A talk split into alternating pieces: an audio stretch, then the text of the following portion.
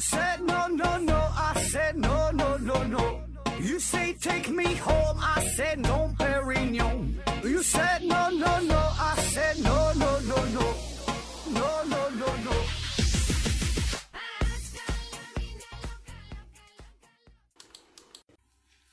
拼命探索，不计后果。欢迎您收听思考盒子，咱还是线上硬广，听节目送奖品。奖品呢，现在有这么几样，一个呢是质检公司提供的五份尿液检测试纸，没了啊！这期就这么多奖品，欢迎大家积极参与抽奖活动。然后也欢迎能有新的赞助商入驻咱们的节目啊！现在这个这赞助的厂家比较少啊，呃，倒不敢说。咱们这个节目能有多大的影响力啊？反正曾经赞助过咱们节目的这些公司吧，起码到现在咱说他还没倒闭啊。呃，这个不是开玩笑哈，这个现在这个大环境，你不倒闭哈，这个事儿其实已经是挺不容易了，对吧？特别是经历了今年这次新冠疫情的洗礼，你能活下来，这已经就是成功啊。呃，而且我给你一个非官方的数据哈，你可以听一下，就是中国每年大约有一百万家企业倒闭，也就是说，平均每分钟就得有两家倒闭。那么八千多万个中小型的企业，他们的平均生命周期大约只有二点九年啊，就是存活五年以上的不到百分之七，能存活十年以上的不到百分之二。那换句话说，就是中国超过百分之九十八的中小型企业成立十年之内啊，必然呢会走向死亡啊。所以说，呃，你能活下来哈，这个就是已经是一种成功了。特别是考虑今年这个疫情的原因，对吧？这是火上浇油，是雪上加霜啊。所以呢，也是祝大家好运呐。那么有需要对自己的产品进行宣传的朋友，可以联系一下咱们这个公司的宣传部哈，呃，直接加我的。呃，微信号也行，我的微这个微信是思考盒子的拼音，思思考考和和知知啊，注意这个平舌发音。那么也许咱这一个小小的广告哈，就会给你带来一个全新的惊喜，可以重新开启你的人生啊，给你的这个公司、给你的企业、给你这个这这这个小的商品哈，就给给你一个呃重生的一个希望啊啊，主要呢，这个也是我想活下去啊。我我也是想给自己一个惊惊喜，让给自己一个重生的希望啊！好了啊，废话不多说了，呃，继续被忽略的这这这些大神啊啊！今天要聊的这位呢，叫做洪宝，洪宝啊，他不是一个人啊，他是两个人哈，这是兄弟两个人啊，叫洪宝，哥哥呢叫做威廉·冯·洪宝，这个呢是一个大教育家，创办了。柏林洪堡大学啊，这个学校呢被称为现代大学之母。然后这个威廉·冯·洪堡呢，也是被称为德国现代大学之父啊。而这个弟弟呢，叫做亚历山大·冯·洪堡啊，这是一个博物学家，也被称为德国最后的一位通才啊，最后一位文艺复兴式的全才啊，评价很高。就是达尔文看到他都得献上一个大写的福字儿啊。当然，这两个人我估计你全都没听过啊。呃，其实可能有人听过洪宝这个名字，呃，但是呢，可能一时也闹不清楚，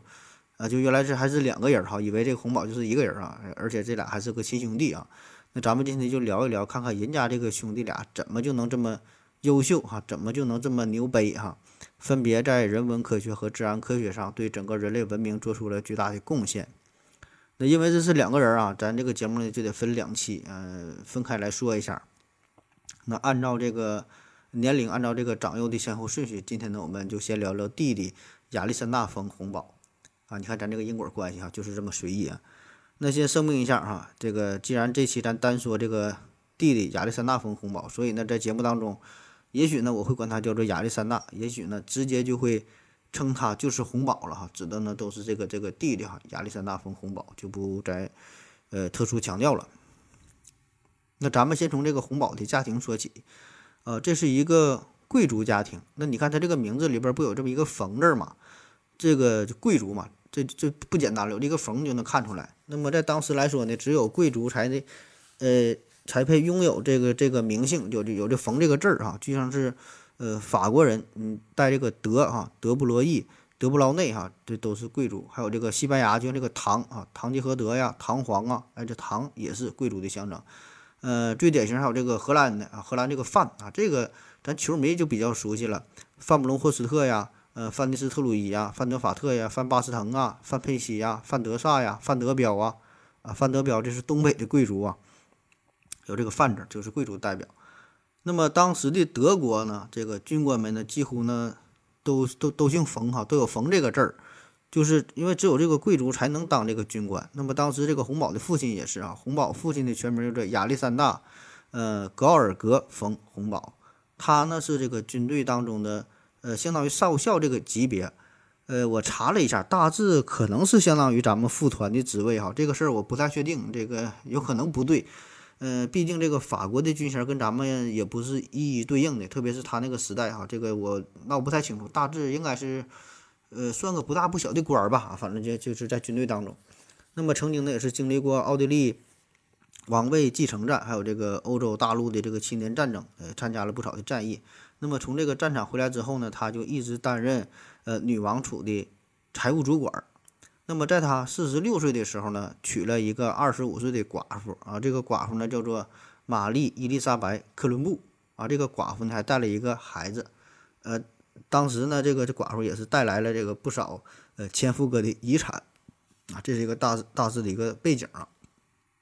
那别看这个老冯哈，老洪宝啊，他呢是一个少校，也是南征北战没少折腾，退役后呢还担任这个财务主管儿，呃，但是呢还真就是没攒下几个钱儿。而这个小寡妇很厉害哈，咱说了，她带来了前夫哥的不少遗产，而且呢，她还是一个投资理财的高手。二人结婚之后呢，她就利用自己带来的这些财产，几经倒手之后啊，就攒下了好几套房产，呃，又是大别墅啊，又是又是学区房的。那么婚后的生活呢，俩人也挺幸福。那经过二人不懈的努力，在一七六七年和一七六九年分别呢，他这两个儿子哈，威廉和亚历山大先后就问世了。呃，巧的是哈，上期说的这个居维叶哈，也是一九六九年出生的，和这个亚历山大是同岁啊。还有这个拿破仑哈，他都是一年的，都是一九六九年出生的，都是属牛的啊。那么有了孩子之后啊，这个生活的压力啊，呃，越来越大嘛。呃，但是咱说这个小寡妇克伦布啊，这个确实是一个持家的好手，在外边呢运营好几处的房产，呃，忙着赚钱，对内呢是照顾三个孩子啊，这个大儿子就是他先。跟前夫哥带来的这个这个大儿子，那么在这个大儿子嗯参军之后，他就是一心培养这两个小儿子哈，威廉和亚历山大，呃，也给他找来了很多的家庭家庭教师哈，都很有名哈。那其中有个叫做孔特的老师，这个人呢对于洪宝兄弟的影响很大。那特别是在他的父亲老冯死了之后，这个孔特呀，不但是教授这两个小孩德语呀、法语呀、历史的基础知识等等吧，教授很多知识。还帮助这位小寡妇啊，还帮他打理房产啊。具体俩人什么关系，咱也不敢问啊。那么这个洪宝兄弟小时候呢，一直也是没受过什么正规的教育，就是在家里边儿以这种家教的方式进行学习。这个孔特呢是教了他们十多年的时间，而这个弟弟亚历山大洪宝呢，相对来说呢还是比较比较悲惨一些啊，因为他大哥也是很强悍，学习也很好，也很出名，也很也很努力。那很多课程的设置啊，都是为了这个哥哥哈，都是考虑他的兴趣特长。这个亚历山大呢，就是顺便跟着学啊，从小呢也是笼罩在他大哥的这个光环之下。那么等到这个兄弟两个人都是长大之后，到了这个上大学的年纪，那一开始呢，他们都进入到了这个呃法兰克福啊这这个大学。后后来呢，这个亚历山大就回到了柏林的家中，继续跟着私人教师学习。呃，这一年呢，学了物理呀、数学啊、希腊语呀、绘图啊、植物学、地质学、解剖学、天文学，哎，反正乱七八糟的，涉及的范围非常广泛。那么这个呢，也为他后来成为博物学家奠定了基础。那在一七八九年的春天，这个亚历山大呢，就进入到了德国当时最好的教育机构哈——哥廷根大学。那么在这个大学里边呢，他就结识了自然学家哈福斯特。那这个人对洪堡的影响很大。啊，也是洪堡的引路人，因为这个福斯特呢，他曾经全程陪同过库克船库克船长，完成了第二次的环球旅行。那么在洪堡眼中，这个福斯特，呃，这就是自己的榜样啊。他呢也想成为这样一个大冒险家。那在一七九零年，福斯特呢就和这个亚历山大俩人呢完成了穿越荷兰、比利时、英国、法国的一次环欧洲的旅行。同时呢，这个福斯特呢也把这个红宝介绍给科学界的这些同行。那么这个红宝呢也就算是正式入圈哈。那么此时他也找到了自己人生的方向，就是想要投身到科学事业，想要搞这些研究啊，想要环游世界哈，呃，想要发现大自然更多的奥秘，想要探索这个宇宙的规律哈。但是你这个理想是很丰满，这个现实很骨感嘛。那么对于一个成年人来说，你最重要的事儿就是你得先研究怎么赚钱，怎么养家糊口，怎么活下去，对吧？而且当时呢，他这位母亲也是管教非常严。这个洪宝呢是东奔西走去了不少的学校，也是学了不少的知识哈，但是最终却没能大学毕业，那是肄业的算是。而且他学到的这些知识吧，咱这说就是没有什么实际的用途，就是没法变现。那么最终呢，他是进入到了一个矿山学校啊，这有点相当于像咱们这个蓝蓝翔这这种性质啊，一个一个一个一个技校啊。那么呢，他是凭借着自己天资聪慧哈，短短的八个月的时间就学完了其他人可能几年才会学完的这些知识，然后他就成为了一个矿山的总监。那你听着中间这个职务感觉也不错哈，那么实际的工作确实很累，呃，都得战斗在第一线哈，起早贪黑的和这些采矿的工人是一起工作，一起吃住啊，很辛苦。这个这这真是压力山大啊！但是说对于亚历山大红宝来说呢，这些也都无所谓啊，他平时呢就喜欢亲临矿区进行视察工作，然后再研究点这个矿区的植物啊，收集点矿石啊。呃，自己没事再开展点各种科学实验呢。他还建立了一个矿工的学校，编写了一本关于采矿的教科书。就是说，他对这个工作其实还是很感兴趣。工作虽然显得辛苦和乏味，但是对于他来说呢，这个本身也是一个亲近大自然一个很好的机会啊。那据说这段时期呢，洪堡呢还和歌德是成为了好朋友啊。歌德这大伙都听过，就是写《浮士德》那个大作家啊。其实他的父亲老冯哈老洪宝和这个歌德呢就有过一些接触。呃，这个歌德这人很神奇啊，据说他是历史上智商最高的人儿啊。历史最高，历史上智商最高的不是那些什么科学家，而是这位大作家歌德啊。据说歌德的智商有说是二百亿，有时候是三百亿的啊。当然这些都是江湖传闻，因为他那个时候还没有标准的智商测试啊。反正这个人很出名嘛。那么这个歌德呢，他不仅是文学家，其实他对自然科学这方面也是很感兴趣，就和这个洪堡成为好朋友了。那据说有一次。他和歌德这俩人一起做实验啊，用不同的金属接触青蛙腿，发现这个青蛙腿它会动啊。当然，当时他们也没研究出来这个到底是怎么回事啊，背后啥原理这也搞不懂，反正就感觉很好玩。那说还有一次呢，洪堡去拜见歌德，呃，听说呢当地有一份有一对农民夫妇遭雷劈劈死了啊，红宝很开心啊，立即把这两个尸体就整来了，偷偷摸摸的半夜呢对他进行解剖进行研究啊，这真假不知道哈，就当真的听。那说，在一七九六年十一月十八号这一天，发生了一件大事啊！有一个好消息，有一个坏消息。坏消息呢，就是红宝的母亲不幸去世了啊。好消息呢，就是这个亚历山大·红宝和他的哥哥威廉·红宝，还有另外那个同母异父的兄弟啊，就是那个前夫哥的这个孩子，这哥仨呢是继承了巨额的家产啊。小屌丝瞬间就成为了一个大富翁。那富裕到什么程度啊？咱不说了吗？他这母亲非常。善于这个投资理财这方面嘛，很多很多资产，仨人一分。那么这个洪宝哈，他分到的这个资产呢，当时啊，德国的这个货币叫做塔勒啊，一般人的年薪呢，一年大约也就是四百塔勒左右。而这个亚历山大红堡分到了九万塔勒，这就相当于一个人二百多年的这个工资收入了啊！而且按按照当时的银行的利率来计算的话，就是一年的利息啊。就得有三千多塔勒啊，这就差不多是十个人的这个这个工资了，而且呢，还有一些地产呐、一些投资券啊，其他一些理财一些方面的一些产品啊，那么这就意味着红宝哈瞬间哈变成了一个大富翁啊，有钱了啊，这么多的钱花花花都花不了，所以呢，自然也就不必在这个矿场继续工作下去了，而且他本身就一直怀揣着一颗要环游世界的梦想嘛，对吧？这回这个机会终于来了，对吧？他妈死了，没人管他了，而且还有钱了啊。那么虽然当时他在呃矿场的这个上司知道这个事儿之后，也是一直给他加价呀、提薪呐，就希望挽留他啊，因为这个红宝在这矿山的工作确实做得很好，对吧？咱不说了吗？他又是写书啊，又是这个成成立实验室之类的，对吧？工作确实很好，呃，但是显然呢，你怎么掌控着也留不住他啊。此时呢，洪宝就是重新燃起了曾经的梦想啊，准备辞职去旅行啊。这个是我见过最潇洒、最有底气，也是最正义的一个呃辞职了。那当然了，这个洪宝他这是想要去出行，想要环游世界，这并非是单纯的度假。那么他呢是带有强烈的目的性，就想要探索大自然嘛。所以呢，在正式出发之前呢，他就先到了法国的巴黎，呃，去这个地方呢购买了当时世界上最先进的各种科学仪器啊，就是做一些准备工作。那碰巧呢，在巴黎呢，他还结识了一个法国的外科大夫啊，同时呢，也是一个植物爱好者，呃，叫做邦普兰。啊，邦普兰这个人啊，他当时也是正正好想进行一场旅行，也想找一个旅伴儿啊，一起去冒险。那么这俩人就是一拍即合哈。这个邦普兰也是成为了红宝后来这个非常重要的旅伴，也可以说是一生的重要的合作者。那么在正式出发期，正式出发之前，其实还有一个非常重要的问题要去解决啊。用咱们现在的话说，就是你得有护照。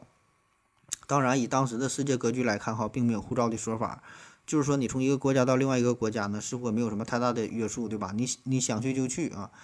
当然，这个呢，更多呢只是局限在你本大洲的内部啊。比如说，你都是在欧洲，你从法国到德国，从西班牙到葡萄牙，啊，或者是非洲，你一个部落到另外一个部落哈，你想去就去，真是没人管你。但是对于这种跨洲际的旅行啊，起码呢，你也得有一个身份的证明，对吧？否则你到了一个人生地不熟的地方，很可能呢，人家把你吃了哈，你死都不知道咋死的。而巧的是呢，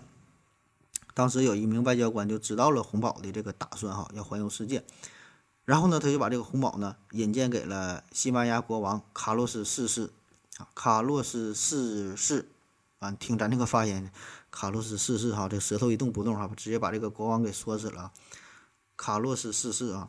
那么这个国王呢，就是对于洪宝的呃这个打算很感兴趣啊。那主要呢，他也是想去调查一下自己的殖民地有哪些资源啊，这个环境怎么样啊，就想更深入的了解一下，所以呢是极力的支持，就帮这二位呢开了护照啊，这样呢，这个洪宝和他的这这这个同伴，他俩呢就有权在拉丁美洲所有西班牙的属地上进行游历啊。稍微解释一下，那么这个时代呢，正好是大航海时代之后了嘛，那么西班牙仍然是有很强的实力，仍然是占据了海上很大的控制权。所以呢，有很多的海外殖民地哈，特别是在拉丁美洲这个地方啊，那么这样呢就方便很多了，对吧？你都是都是在这个卡洛斯四世的掌控范围之内哈。而且还有一个好事就是，当时柏林的门德尔松银行又给这个亚历山大红宝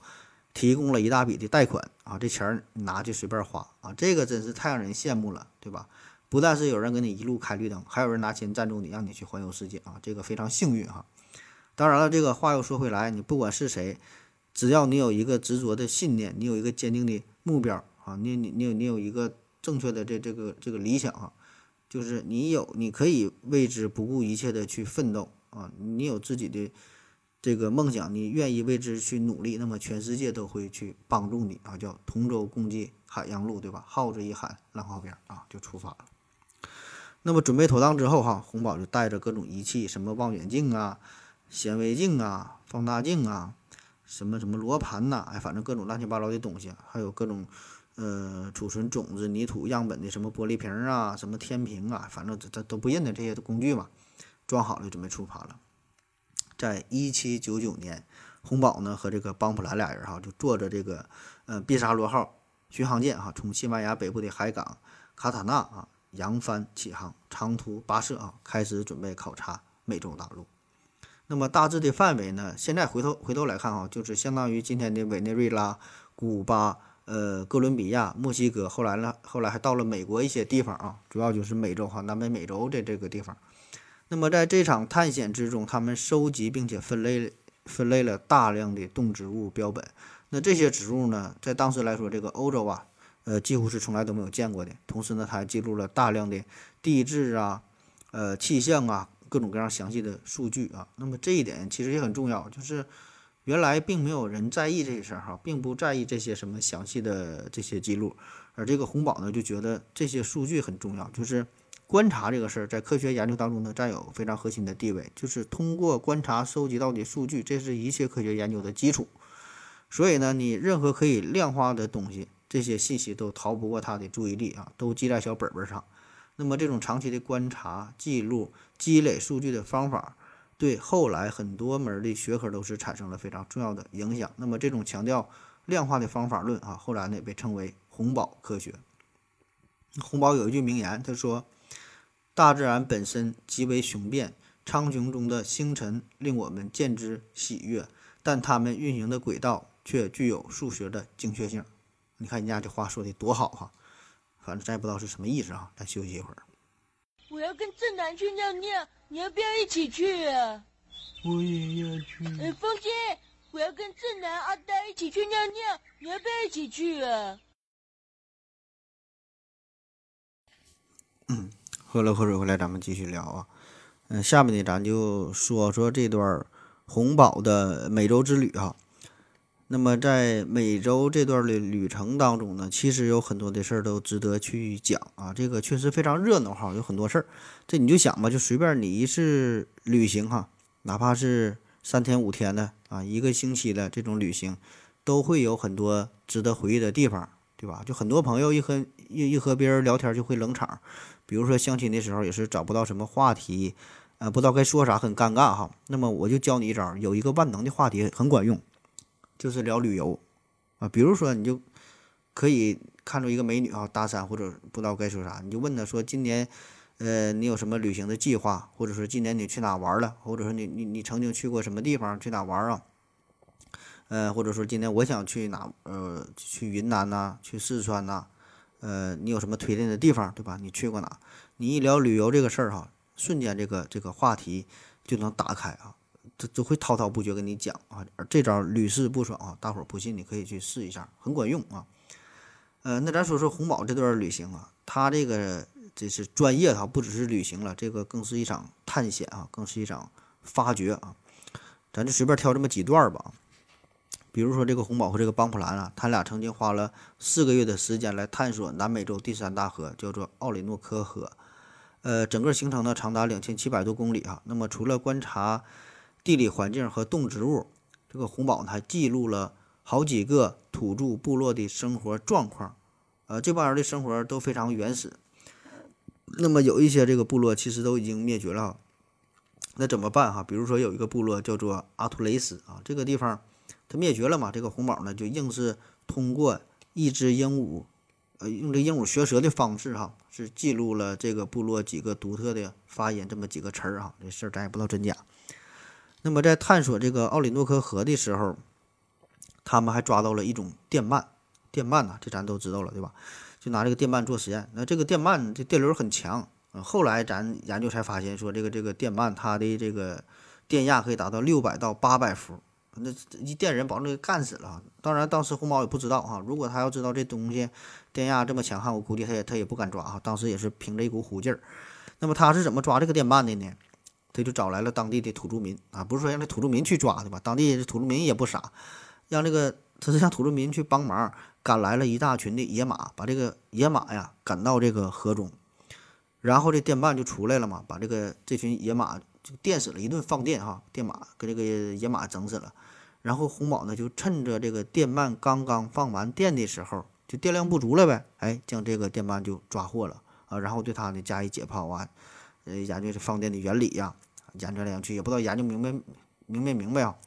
啊，反正这事确实挺挺危险，对吧？你这你这在实验过程当中，它可能还会放电哈，也是呃险些丧命啊。反正就是为了搞研究，那是你真是不要命了。再比如，在这个南美洲，他们还遭遇了多次的地震哈。那么他们遭遇地震之后，第一反应不是往外跑啊，而是淡定地爬下吊床，架好各种仪器，呃，记录地震的时间呐，检测什么什么什么各种震源呐，什么振幅啊，对吧？是是什么波动啊？测量什么磁场啊？哎，那啥叫专业？这就叫专业啊！这些事儿咱现在听起来感觉像是一个段子一样，但是当时经历的时候，那那都是要命的。那在秘鲁哈，这个红宝呢还曾经研究过海鸟粪啊，研究它的这个成分。这海鸟粪说是海鸟粪，其实呢这里边还有蝙蝠啊，还有海豹等等很多种动物的排泄物，呃，还有其他一些动动植物的这个这个尸体这个残体啊，然后混合而成的一种细颗粒状的物质。呃，它的一个特点呢就是它是非常高效的肥料啊，这里边富含有呃氮、磷、钾哈这些东西，这个都是植物生长所必须的营养的元素哈。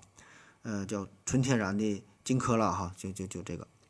海鸟粪。那么在历史上，这个海鸟粪呢，也曾经是氮、磷等等这些元素的重要的来源哈，被用于火药的生产。那后来这个欧洲引进海鸟粪这种资源，也是有这个红宝的功劳。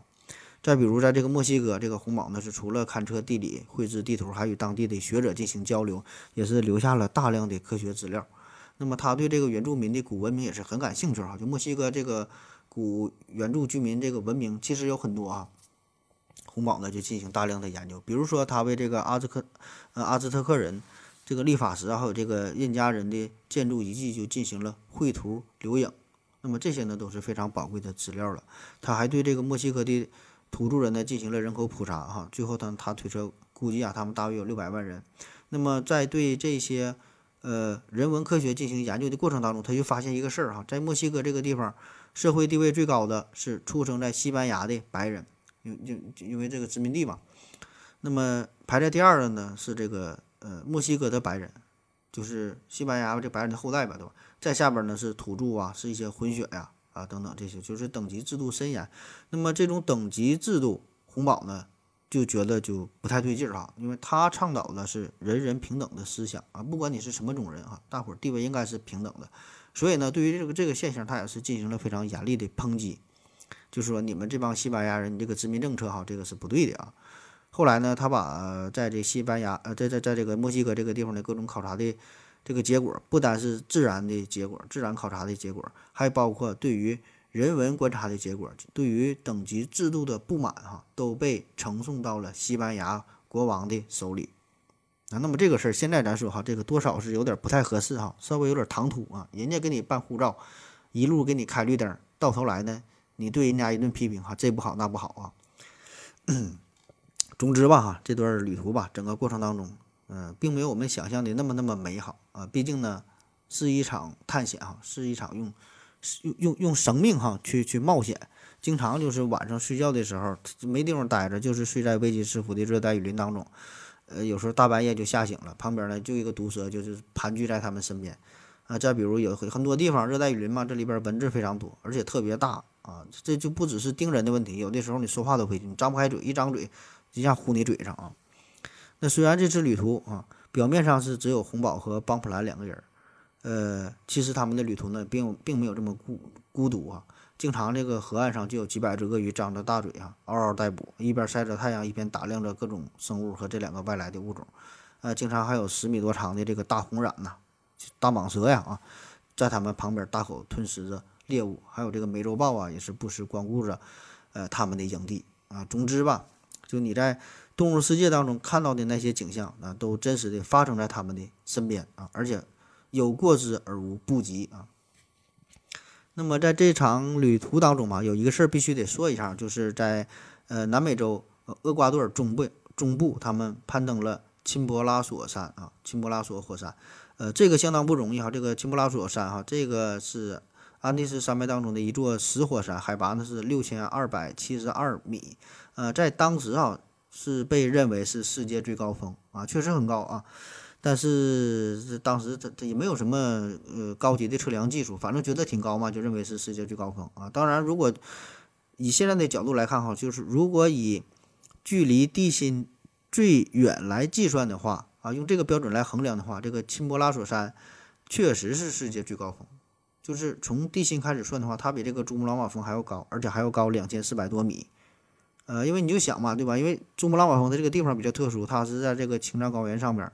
嗯，青藏高海拔四五千米，你随便放个小石头子儿，可能都比阿尔卑斯山还要高啊。那咱们说这个登山这个事儿啊，登山啊，这是在二百多年前，呃，当时红宝也没有什么特别专业的登山设备啊。你就想你现在去这个迪卡侬啊，花个一千多块钱能买到的装备，可能都比红宝穿的还要好。当时纯纯的就是靠着强大的意志品质和一股虎劲儿啊。呃，六千多米的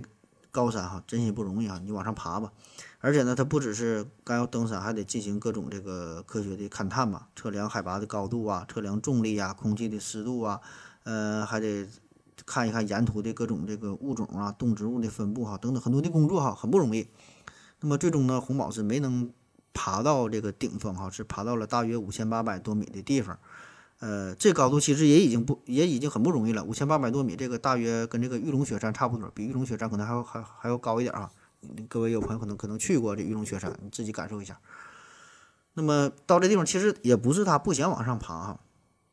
只是呢，他这个时候他前面出现了一个巨大的裂缝。呃，以当时的这个能力来看，这个凭借着人力是没法攀越，没法跨越了哈。嗯，最终呢，也就是停了下来。那么，他爬到五千八百多米这个地方，其实也很不容易啊。这也是创造了当时的世界登山的最高纪录了啊。所以这个人很牛逼嘛。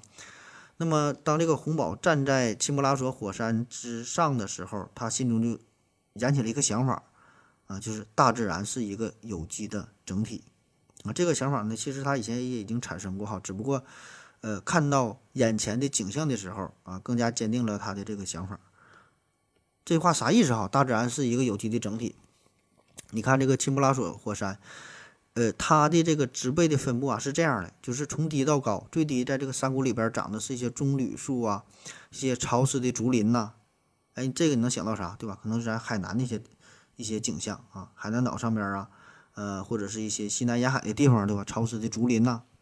山谷里边，再往上呢是橡树、赤杨树，还有其他一些针叶林啊。再往上呢是一些高山植物啊。这个呢，这种景象就已经基本和瑞士的一些森林的分布差不多了。那再往上呢就是地衣呀，地衣这种东西，这就和芬兰的极北端哈，或者是极地的地方有点像。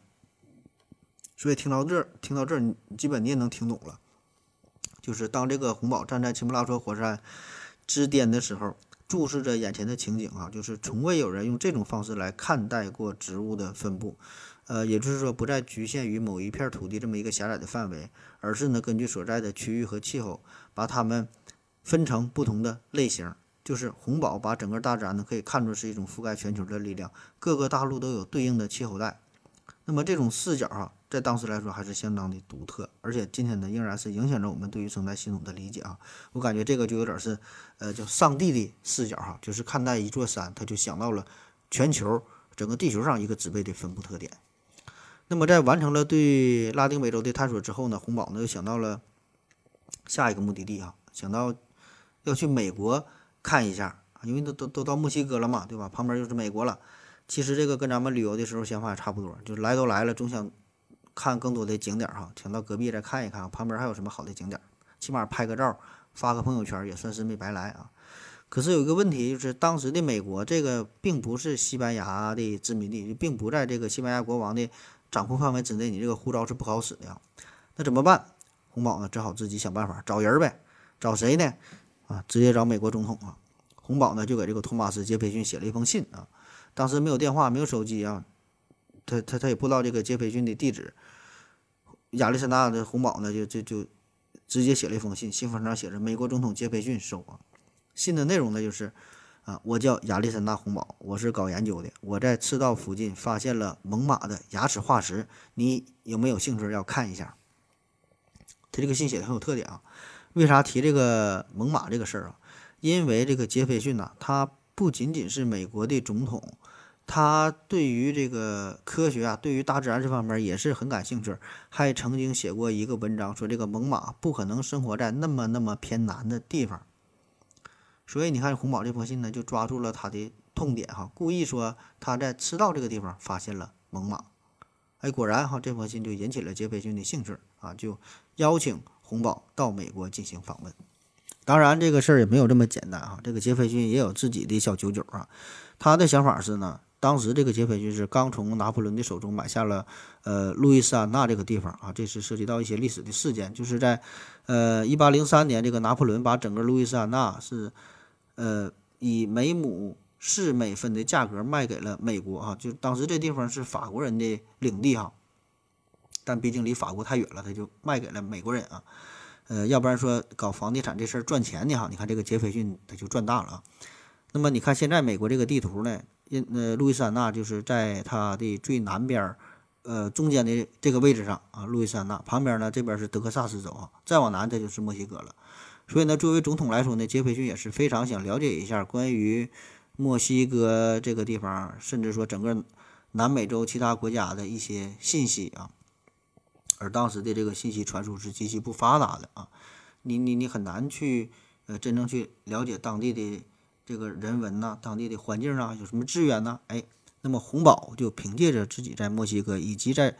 南美洲的丰富的游历的经验，为杰斐逊就提供了很多的帮助啊。所以说杰斐逊他这也很也很高兴啊，这个事儿，他也是盛赞这个红宝呢是本时代第一大科学家。那么在这一通折腾之后，哈，直到是一八零四年，三十五岁的红宝是结束了这场旅行，哈，整整历时了五年的时间，满载而归。最终呢，他带回了六千多个物种啊，还有六万多件植物标本，以及数十本的笔记呀，数百张的素描啊，呃，以及成千上万个不同领域的观测数据吧，很多资料。那么这些资料呢，也成为了作为保护的物质财富。那除了这些具体的动植物的标本数据这些东西。呃，洪堡呢也有很多开创性的研究方法，呃，其中有一个哈，这个是现在也是最广泛应用的，叫等温线哈。咱上学的时候，地理课一定都学过这东西。等温线就是在这个地图上边把温度相同的各个点连接起来，连成线哈。啊，当然你也可能现在你已经忘了哈，这连起来这玩意儿到底有啥用哈？这都不重要啊，反正对于专业人士来说，这个很重要。那除此之外呢，还发明了什么等压线，发现了磁性赤道哈等等吧，还构想出了。跨越全球的植被与气候带啊，他也是第一个研究人类活动对气候变化影响的科学家啊。反正说这次旅行对于自然科学是做出了很多的贡献哈，也有大量的新发现、新创举、新的研究的方法。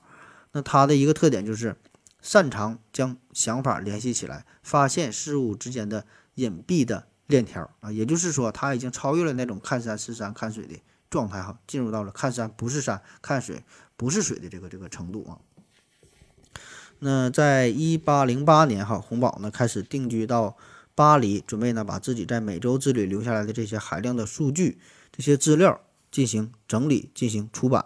那本来以为啊这事儿啊两年的时间怎么也整完了啊，可是呢最终的结果是花费了他二十一年的时间啊，终于完成了三十卷的《新大陆热带地区旅行记》啊这套书。啊，这也是近代地理学可以说是最为重要的著作了，而伴随的结果呢，就是也让让他散尽家财哈，这这这这事儿太烧钱了。那他的著作当中呢，包括大量的手绘的呃图片，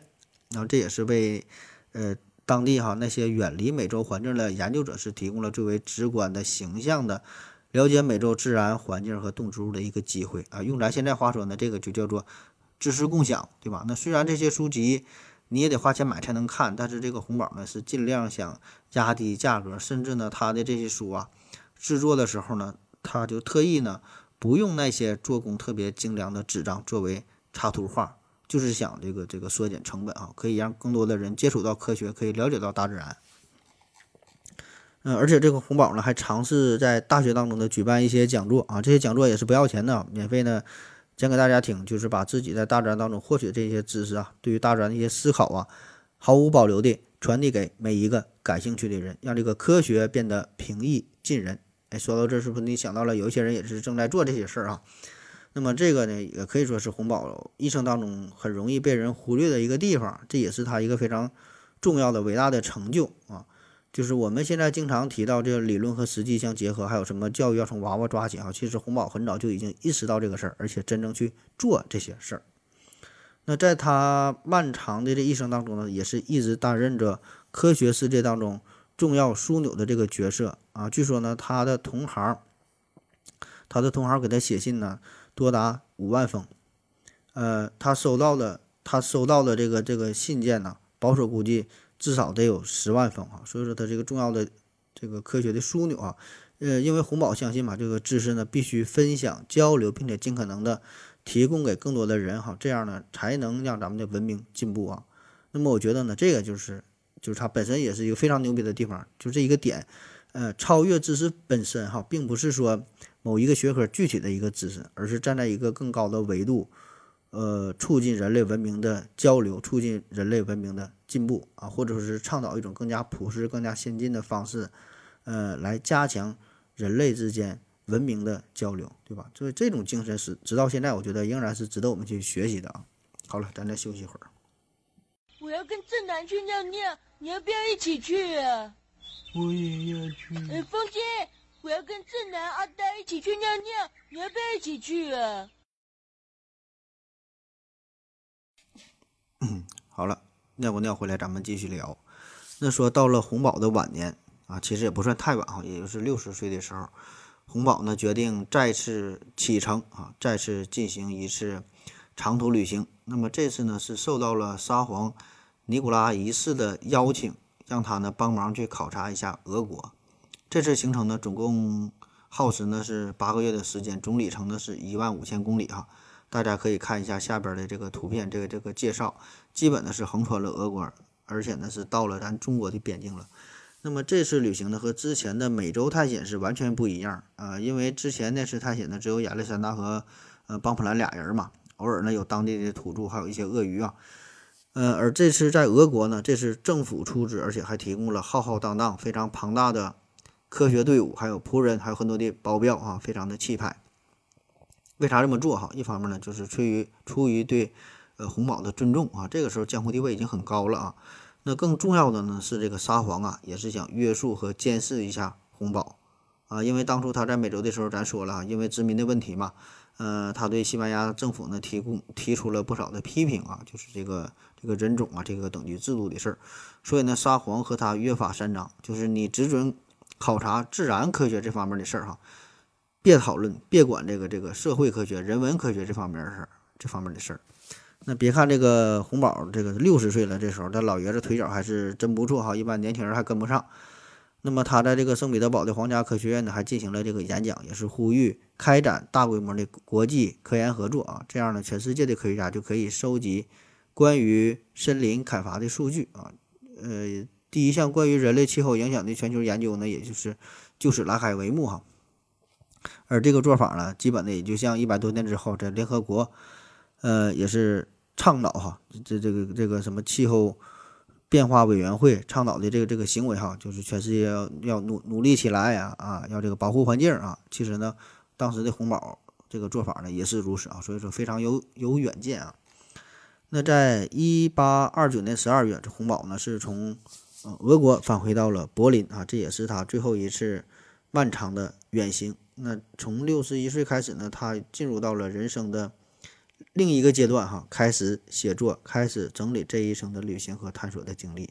那他人生最后这个三十年呢，一直在写一本书，叫做《宇宙》。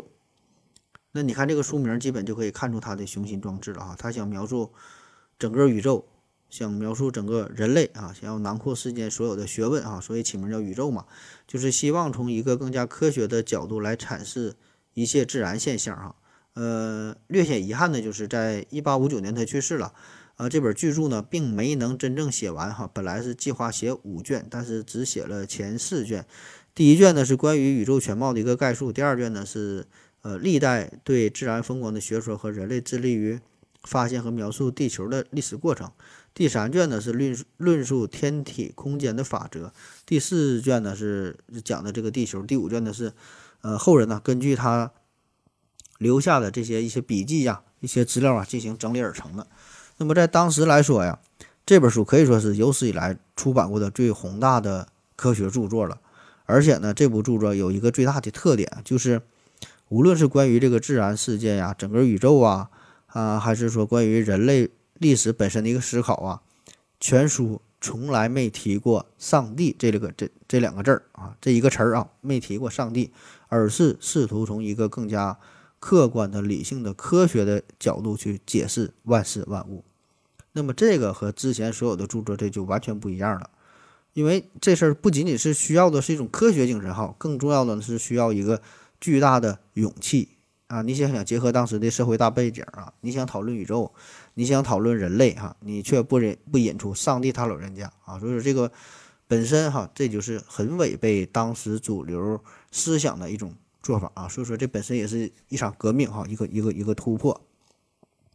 那在洪宝众多开创性的呃贡献当中呢，我觉得有一点哈，呃值得一提的就是他给我们带来了一种对于大自然这种。观念的一个一个理解啊，有一个深刻的改变，就是在他之前，我们呢会更加倾向于认为这个大自然呢是一个全自动的、可以呃自我运行的呃保持一个稳态的一种机器，就是每一个生物的存在呢都是已经被规划好的，我们不用去管哈，他们都是按照上帝的旨意出生、成长、死亡都有规律性，就所有的生物之间都保持一种默契的恒定。就比如说这个地方，它有十只兔子，它就是有十只兔子啊，永远永远都是十只，一只兔子死了，马上另一个新的兔子就就降生了，就就会一直保持这种平衡。而且呢，在红宝之前，嗯、这个无论是是自然学家呀、哲学家呀，并没有把这个生物和它所生存的这个环境紧密的结合在一起啊，就是单纯的研究生物或者是单纯的研究环境，并没有注意到这二者深刻的这个关系啊。所以呢，在这种观点之下，在当时已经进入到了十八世纪之后啊，就人类在改造大自然的过程当中，就逐渐的失去了对于自然的一种敬畏之心，就是觉得反正这个大自然可以像机器一样自行的运转，可以呃自动的修复，而且生物和它生存的环境似乎也没有什么直接的关系，对吧？就这个生物死了，好像它的环境该啥样还啥样，所以呢，我们可以随意的去开采啊，甚至说是去破坏，对吧？就咱说现在叫叫绿水金山，呃，这个金山银山，嗯、这个绿水青山叫就是金山银山啊，呃，当时呢并没有意识到这个事儿嘛，而这个红宝呢，就是已经把这个生物多样性啊和它所生存的环境紧密的联系在一起啊，这个就是一个事儿啊。那么在他的笔下，这个自然万物呢，都是一个富有生命的一个有机的整体，叫自然统一性啊。那么自然界当中这些万事万物哈，这些其实都是环环相扣的。如果人类在改造自然过程当中扰乱了自然的秩序，最后呢，受伤的啊，一定是我们人类自己啊。那么这种意思呢，不仅是在自然科学上啊，比如说对这个笛卡尔啊，对这个培根呐、对这个呃卡尔林奈哈等等，对这些学者产生了重要的影影响，而且对后来的社会科学、文化啊、道德等等方面也是产生了重要的影响啊。很多人都是秉承的呃洪堡的这个重要的理念啊，比如说生物学家爱德华菲尔呃威尔逊就是倡导的这个生物多样性啊，叫知识大融通，还有这个贾德雷呃戴蒙德哈他的这个地理环境决定论，还有历史学家威廉麦克尼尔提出的人类之网这些学术用语，都可以察觉到从亚历山大洪堡那传来的一丝的光亮啊，都是跟他学的啊。那除了这个自然科学，洪堡呢也是一直关注呃社会科学这方面的事儿啊。那么之前说了，他就坚决反对奴隶制和这个农奴制哈，认为不管是黑种人、白种人哈，是是黄种人啊，大家呢都应该享有共同的人权。那么他的这个思想呢，不仅是在美国啊，当时咱说他是传输给了呃杰斐逊总统，那么还在巴黎与这个玻利瓦尔啊进行了非常热烈的讨论和交流。这个玻利瓦尔啊，这也是呃十九世纪解放南美大陆非常重要的英雄式的人物哈，被称为南美洲的解放者。呃，这玻利瓦尔也是深受洪堡思想的影响啊，他就说过，这个南美洲的真正发现者是洪堡，因为对我们来说，他的工作比所有征服者的工作都更有价值。那后来这个玻利瓦尔，呃，是带领当地的民众嘛，是摆脱了殖民统治哈，成立了哥伦比亚共和国哈，还有包括这个委内瑞拉呀、厄瓜多尔啊、巴拿马呀、秘鲁啊、哥伦比亚好等等这些国家的独立，呃，都和玻利瓦尔都和这个洪堡是分不开的。可以说哈，这个洪堡哈，这是呃历史上、科学史上非常重要的一个承上启下的人物。那么他的这个科学思想是深刻影响着后来的学者哈、思想家、哲学家，甚至说是文学家啊。这里边包括查尔斯·莱尔、呃威廉·华兹华斯、呃凡尔纳、呃这个福楼拜哈、普希金、爱默生，还有这个呃沃尔特·惠特曼啊，这等等吧这些人吧。还有这几个，反正我我也没我也没太听过哈。当然这都不重要哈，反正就是他的影响力很大啊。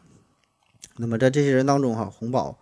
最直接的影响哈，这个影响最重要的人就是这个达尔文啊。这个达尔文其实比洪堡呃是整整小了四十岁啊，但是由于这俩人有相同的兴趣爱好嘛，呃，也让他们成为了一个忘年交。这个达尔文其实研究工作跟洪堡很像，经历也很像啊，感觉就是复制前辈的工作哈，也是坐个船去环游世界，然后呢有很多的发现啊。当然，如果从单纯的学术角度上来看，这达尔文的贡献当然是更大了，对吧？但是呢，这个洪堡呢，作为达尔文的前辈哈，这个这个达尔文也是非常敬重。那么在他的早期的著作叫《小猎犬号航行记》当中，也多次提及红宝对他的影响。那么在这本书出版之后呢，达尔文是首先送给了红宝一本啊。然后红宝呢在回信当中写道，他说：“你在信中说，我研究热带和描述自然的方式激励了年轻的你，让你渴望远行，考虑考虑到的你著作的重要性啊。”这可能是我卑微工作取得的最大的成功啊！你的这个红宝说的非常的非常的谦卑哈，非常的谦虚啊。那洪宝这个人很长寿，最后呢，他是活到了九十岁啊。放眼今天，放眼今天来看呢，也是一个老寿星啊。呃，洪宝是终身未娶哈啊，当然了哈，他要不然要娶媳妇的话，也不可能呃出去这么浪去啊啊。也有人说他是同性恋哈，呃，这事儿咱就不知道了哈，也不是咱节目的重点。那在他。还在世的时候，在他晚年的时候，呃，已经是威名远扬啊，也是获得了很多的荣誉哈，有什么普鲁士科学院院士啊，美国艺术科学院会员呐，英国皇家学会会员，反正很多的头衔儿吧哈。墨西哥呢还授予他这个民族英雄的称号啊。呃，那么最后这个说他死的时候，这个他出殡的时候呢，是国王的马匹啊拉着他的这个灵柩，然后上万名的民众啊为他送行哀悼。送葬的队伍呢，长达一英里之远啊。那么在柏林是从来没有过如此盛大的诗人的这个这个葬礼。那么在美国各大的报纸上也是纷纷，呃，这个头版头条上写着最卓越的人物哈，也是对他呢发起了追思啊，呃，并哀叹红宝时代的结束。那通常的这个生物学家呀，呃，习惯以非常。重要的这个科学家的名字来给某一个新发现的物种啊，动物、植物来来来命名哈，而以这个红宝命名的这个物种是最多的哈，据说是有三百多种植物，呃，一百多种动物都以红宝命名啊，这个统计可能还不太完全啊。而至于呢，用这个红宝命名的什么山峰啊、湖泊呀、河流啊、城镇呐、公园啊、小镇等等啊，这个就是数不胜数哈。比如说有这个秘鲁的寒流啊。拉丁美洲的山峰啊，墨西哥的山脉呀，阿根廷的小镇呐，厄瓜多尔的间歇间歇泉呐，啊，甚至在月球背面哈有一个地方呢，也是起名叫做红宝海。这个红宝可以说是各种命名体系当中用到的这个人名最多的、最常见的一个名了哈，红宝啊。啊，也有人评价说，亚历山大红宝呢是同时代的人们公认的是继拿破仑之后最著名的人物哈，就在那个时代啊。那么他呢，也是人类五大学科的一个奠基人，开创了呃地球物理学、水文地质学、气象学、地理学、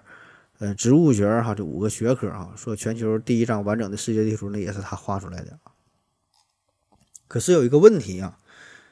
这人这么牛逼，这么伟大哈，这为啥现在咱很少人知道呢？好像如果咱不做一期节目，好像真就没听过这个人啊。那关于这个问题呢，其实也有很多种的解释啊。嗯，首先呢，有人说可能这个与战争有关啊，因为洪堡这是德国人嘛。那么德国对吧？咱都知道是经历了第一次、第二次世界大战啊，然后德国就在全世界范围之内嘛，都有非常严重的反德的情绪。然后呢，就这个集体记忆呢，会刻意的去抹杀，就像洪堡的这这种德意志的名人的荣光啊，刻意呢去忘记他、淡忘他啊。但这种解释，我觉得显然并不合理，对吧？因为德国。德国有很多的名人，对吧？比如说歌德、贝多芬、莫扎特、高斯，还有一大一大堆的这个哲学家，这些都是德国人啊。我们并没有忘记他们。第二种呢，解释啊，还有人说呢，就是因为我们这个时代吧，更加看重这个专业化的研究，对吧？这是咱之前节目很多都提，很多次提到过，就是分科越来越细，对吧？所以呢，抛弃了对于呃通才的需求。就是说，如果一个人他有一个对某一个单一学科有重要的研究啊，比如说这个哥白尼啊，哥白尼他指明了我们在宇宙当中的位置哈，牛顿啊，牛他的力学是解释了这个自然的一些规律啊，呃，哪怕说是像杰斐逊这种人物，他呢是阐释了我们关于自由和民主的一些理念，达尔文哈证明了这个这个什么物种起源的问题，就是他在单一领域有一个独到的见解，那么这种思想。啊，我们会印象很深刻啊，就因为这些思想是界定了我们与世界的关系，对吧？所以呢，给我们印象很深，我们能够记住这些人和他的理论。而这个红宝呢，好像并没有一个单一的某一个理论哈，就是他呢给我们的这种感觉吧，是一种关于自然的一种更宏大的一种一种一种观念啊。而这种观念，我们现在看来呢，是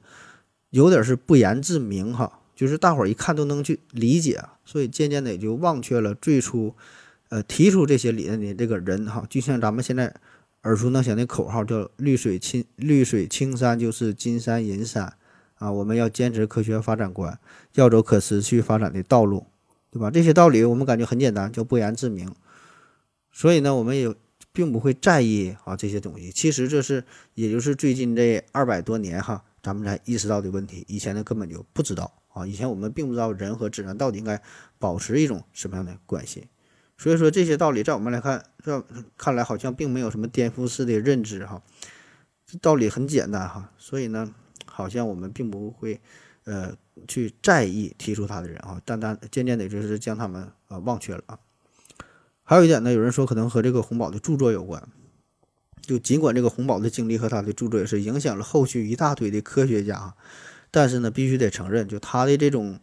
影响，在总体上来看呢，是一种非常间接的、非常隐蔽的哈，是一种潜移默化的，而不是那种直接的、明了的、具体的、显眼的哈。所以呢，我们很容易忘却他老人家。啊，当然，对于这种解释呢，我也不太赞同啊，或者是持保留的保留意见吧，保保留的态度吧。就是因为你说这个理论，你说不是特别明显哈，这个事儿咋说呢？我们也可以举出一些反例哈，比如说有一些名人，古希腊上古大神哈，苏格拉底、柏拉图、亚里士多德啊，这三位你一定都听过，可是他们有什么具体的理论呢？有什么思想呢？有什么创举呢？就当然是有哈，但是让你说你却说不出来。但是这三个人你却又听过，对吧？我们就会觉得他很牛逼。过了两千多年，我们仍然能够记住他啊，虽然不知道他到底干过什么啊。再比如说达芬奇，我们也觉得他很伟大，对吧？他可以说是历史上最伟大的一个全才通才。可是呢，达芬奇又有什么颠覆式的理论呢？你也不知道啊。你你只能说出来，就是说感觉他很厉害，好像什么都会啊，画画很牛逼，有很多的名画。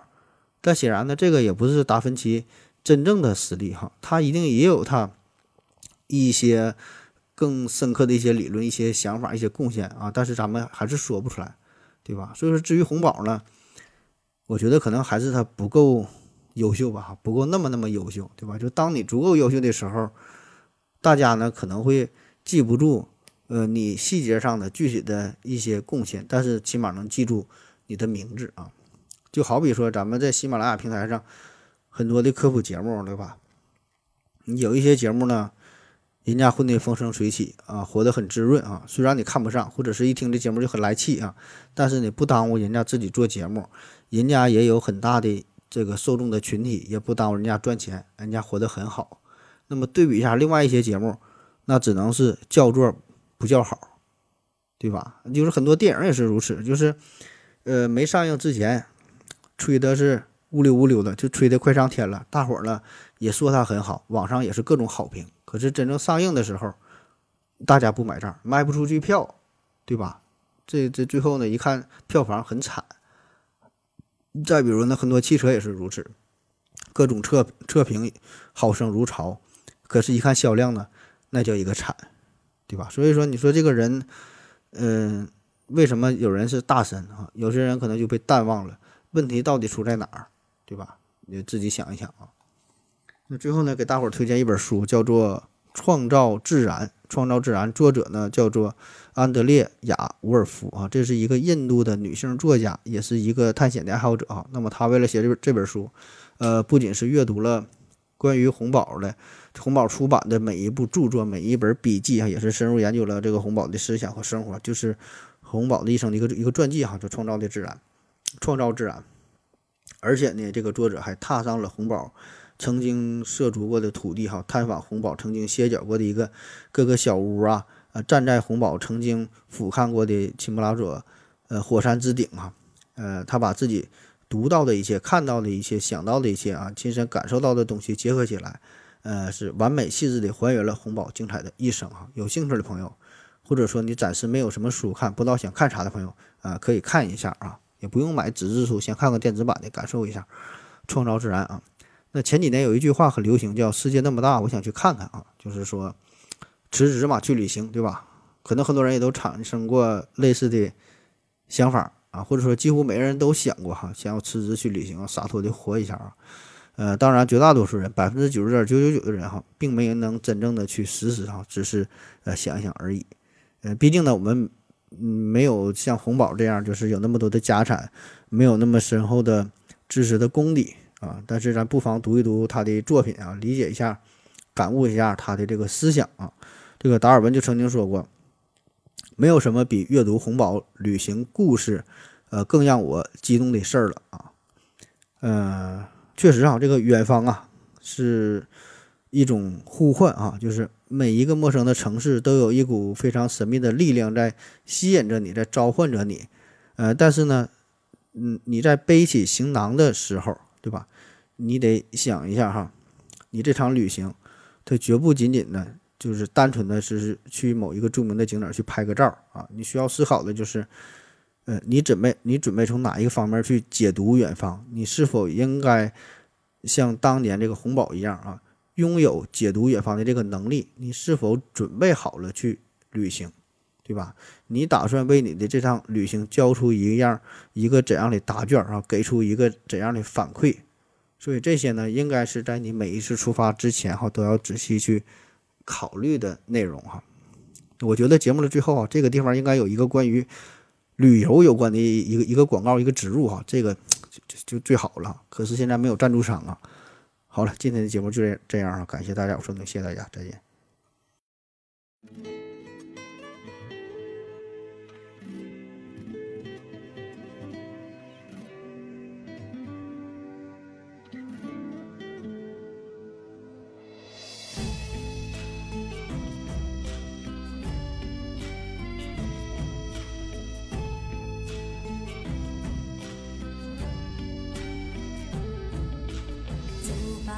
首歌送给失意的你，是喜是悲，真愿注定不折磨自己。就把这首歌送给迷茫的你，屋外沧桑，屋内过往，告别昨夜的愁。啦啦啦啦啦啦。啦